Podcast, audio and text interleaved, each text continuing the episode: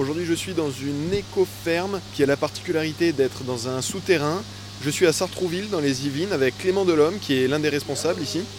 Alors Clément, qu'est-ce qu'on a devant nous comme euh, plantes, euh, comme euh, petites pousses Alors ici on est dans la salle donc micro-pousses, on a une quarantaine de variétés de micro-pousses à peu près.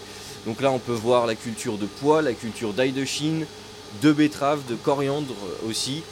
plus loin on va avoir de l'haricot mango ou du, ou du wasabi, qui sont des variétés qu'on cultive toute l'année, qui sont disponibles majoritairement pour des clients restaurateurs, hein, c'est la plupart de nos, clients.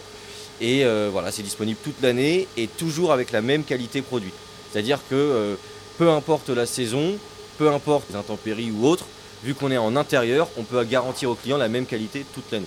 Alors comme vous le disiez ici, c'est des petites pousses qu'on a, c'est une sorte d'incubateur, de, couveuse un peu C'est un peu ça, c'est un peu une sorte de couveuse pour, euh, pour plantes. En fait, on va utiliser, on va concentrer grâce à des graines qui ont germé dans le noir. Ensuite, on va les développer pour concentrer en fait le goût sur une seule tige.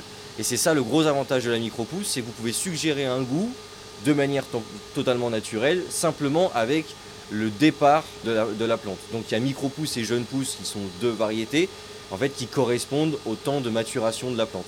Une micro-pousse, en général, il faut jusqu'à 14 jours pour la développer. Une jeune pousse, on peut aller jusqu'à 25 voire 30 jours. Mais c'est des variétés assez courtes en termes de temps, et qui nous permettent voilà, d'avoir un concentré de goût sur une seule tige. Et l'avantage, c'est que tout se mange, donc il n'y a pas de perte. J'étais à Sartrouville dans les Yvelines avec euh, Clément Delhomme qui nous parlait des légumes qui poussent de manière éco-responsable dans cette éco-ferme souterraine. Merci beaucoup Clément. Merci à vous.